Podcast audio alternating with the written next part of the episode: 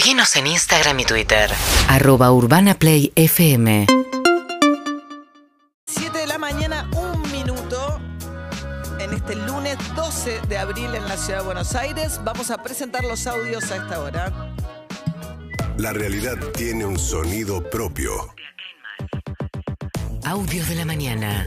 En De Acá en Más. Bien, con 15.000 casos en el día de ayer, que es una marca muy alta para un domingo, muy alta para un domingo. eh, la pregunta es cómo sigue esto y si las restricciones que tomó el gobierno y que rigen desde la cero hora del viernes pasado son suficientes o no. La provincia de Buenos Aires tiene una eh, postura tomada en la que creen que son insuficientes y están presionando por medidas más restrictivas. De esta manera presentaba el panorama Daniel Goyán, el ministro de Salud de la provincia de Buenos Aires.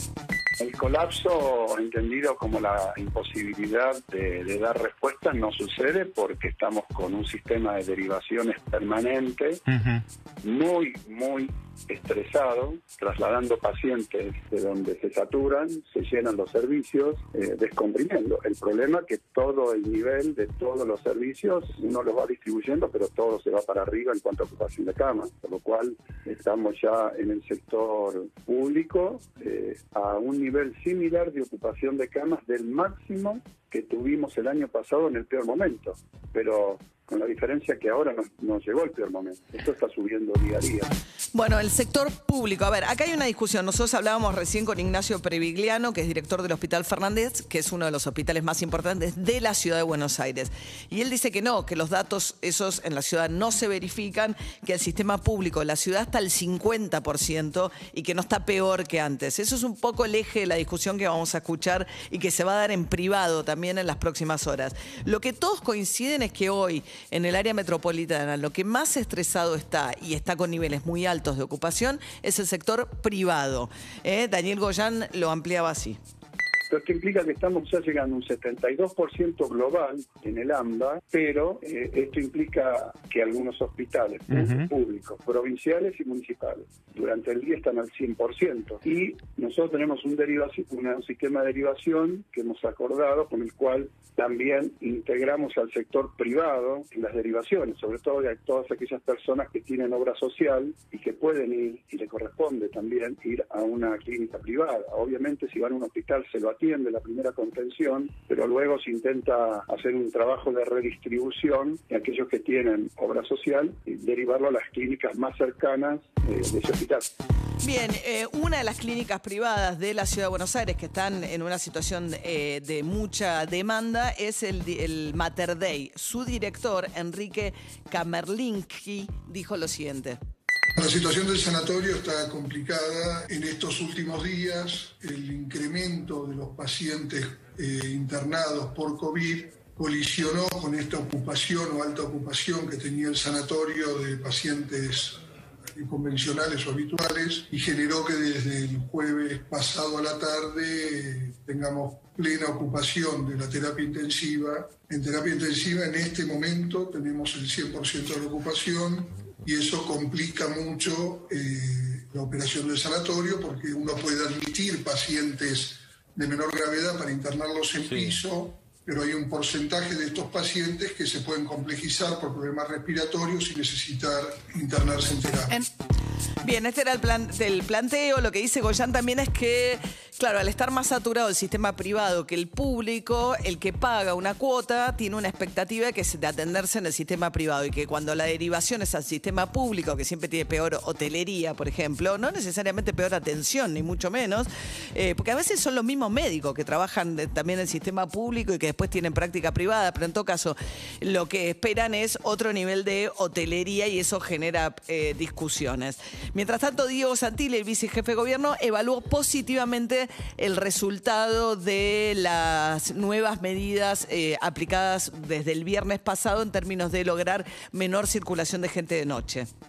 Desde el viernes a la noche, el sábado a la noche, uno ve un trabajo o una responsabilidad de la gente muy fuerte, como lo ha hecho todo el año pasado y se viene cumpliendo muy bien. En la Ciudad de Buenos Aires hubo solo cuatro casos de clausuras que tuvimos que aplicar, o por diferencias horarias, o por eh, postergación de los horarios, en cuatro barrios distintos. Bien, eh, y lo que decía Goyan, básicamente, ¿cuál va a ser la otra discusión? Primero, ¿en qué situación estamos hoy? ¿No? Respecto de decir, bueno, ¿hacen falta tomar más medidas o no? Y la otra gran discusión es, hay que acelerar la vacunación rápidamente para que en estas tres semanas, una vez que las restricciones supuestamente terminen de regir el 30 de abril, porque ese es el deseo del gobierno para no, nacional para no frenar la economía, decir, bueno, te doy estas tres semanas y después salir de estas tres semanas con un porcentaje importante de la población de riesgo vacunada. Lo que dijo Santiago Cafiero es que están viendo bajar la curva, yo no vi los números, pero dice que están viendo bajar la curva de la mortalidad de los mayores de 60 años. ¿Por qué? Por la vacunación. Pero acá se abre otro mega interrogante. El gobierno ya, digamos, ya se dieron 5 millones de dosis de vacunas. De los 7 millones y pico de vacunas que han llegado a la Argentina, 2 millones son de Sinopharm, una vacuna china. El gobierno decidió diferir todas las segundas dosis de todas las vacunas, incluida la vacuna china. Pero el problema es que hay evidencia, la vacuna china, otra de otra marca, pero de características muy similares que se está dando en Chile, que dice que con la primera dosis el umbral de protección que te da es muy bajo. Que la protección recién sube al 56%, que es muy aceptable, menos que otras vacunas que hay dando vueltas por ahí, pero muy aceptable, cuando a las tres semanas te dan la segunda dosis. Entonces, es una pregunta legítima a esta altura. Los que están vacunados con una única dosis de la China y que no saben cuándo van a tener la segunda dosis, saber, ¿estoy protegido o no estoy protegido? Se metió en la discusión Fernando Pola, que es un fe- infectólogo, pediatra, es una eminencia, lo entrevistamos el sábado con Ernesto Tenemos en el programa que hacemos ahora en la CNN, es el que llevó adelante el estudio en el hospital este, militar para el laboratorio Pfizer. Es alguien de un prestigio indiscutible y que ha sido muy medido porque intenta, en lo que dice, pero fíjense lo que decía Fernando Pola respecto de los distintos tipos de vacuna y su distinta eficacia. Pfizer tiene como un 85% en los reportes israelíes de protección con una única dosis. Janssen es una única dosis. AstraZeneca tiene buenos números en una única dosis. Seguro que Moderna tiene muy buenos números. Las vacunas, inclusive uno mira, cuando mira el cuadro de Sputnik, ve que ya en la primera dosis empieza a separar la protección en las personas que se vacunaron de aquellos que recibieron placebo cosa que eh, eh, muestra que ya una dosis tiene un valor. Las vacunas chinas o las vacunas inactivadas necesitan más que uno las vaya inflando con, dosis. Se parece mucho al tétano. Viste que la vacuna del tétanos, los chicos tienen tres dosis y después cada 10 años uno tiene que darse y darse para mantenerla alta. La pregunta es a dónde van a bajar en una única dosis si uno las deja estar mucho tiempo y si nos van a encontrar por debajo de esas barras que, que nos preocupan. Es difícil decir un mes después, pero una persona no está completamente vacunada con una dosis de vacuna china. フッ。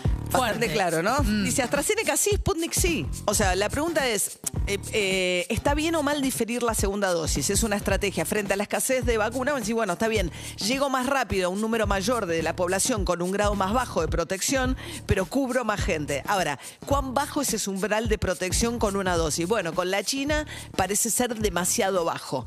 Esta es la evidencia que por ahora no hay señales de que el gobierno vaya a revisar esto.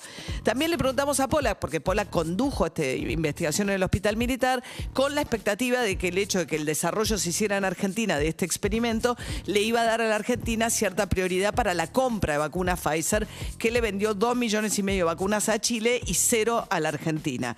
Esto nos decía Pola respecto de por qué no llegó la vacuna Pfizer a la Argentina. Yo no sé eh, qué pasó con Pfizer. Alberto Fernández nos recibió muy bien a nosotros, nos trató muy bien. Jamás el ANMAT a mí me obstruyó. Yo no soy el que se sienta a vender vacunas, no tengo nada que ver con la venta de vacunas y de hecho yo no estoy vacunado con la vacuna de Pfizer. Por lo tanto, yo me atrevo a decir que en un principio no ha- había, porque yo voy a decir no hubo mezquindad. Yo no sé qué pasó en, en- en largo plazo, pero en corto plazo había una voluntad de, de que haya una oportunidad para la Argentina, porque eso fue también una condición de nuestro equipo. Nosotros queremos que Argentina se siente primero a la mesa de negociación. Eso existió. Ahora, Argentina hizo el estudio de Sinovac, hizo, eh, hace estudio de CureVac. No se compran todas las vacunas. ¿Qué sucedió? Obviamente me hubiera gustado que el resultado fuera otro, pero como yo aprendí que nunca lo que yo creo, como así es finalmente la explicación, no me atrevo a, dar una explicación. Bueno, esto decía Paula, es- realmente es difícil de entender qué pasó ahí, hubo diferencias entre Argentina, pero la verdad también es que Ginés en ese momento, González García, había apostado a la de AstraZeneca y había cerrado un acuerdo muy grande con la de AstraZeneca que se fabrica en la Argentina y que se envasa en México, que está teniendo grandes demoras, enormes demoras en la entrega eh, AstraZeneca y eso es lo que complicó fundamentalmente a la Argentina.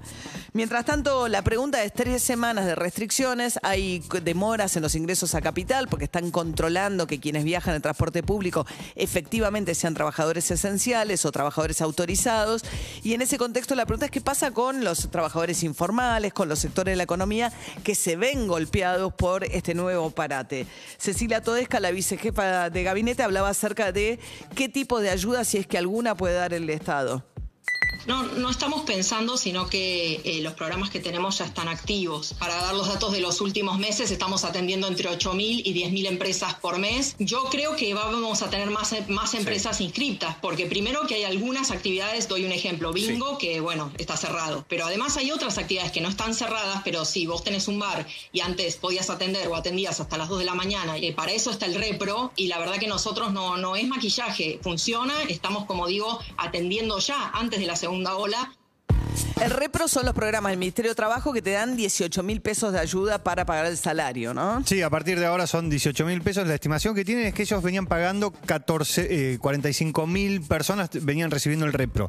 Y en esta segunda ola, con estas restricciones, se va a duplicar como mínimo, que lo van a llevar a 90 mil trabajadores. Claro, pero 18 mil es una pequeña porción del salario, ¿no? Claro, Eh, te- o bueno, sea, se- en realidad busca depende. completar el salario, no es que te dan solamente eso, es se lo dan a la empresa o al, o, o al empleador, ¿para qué? Para completar el salario.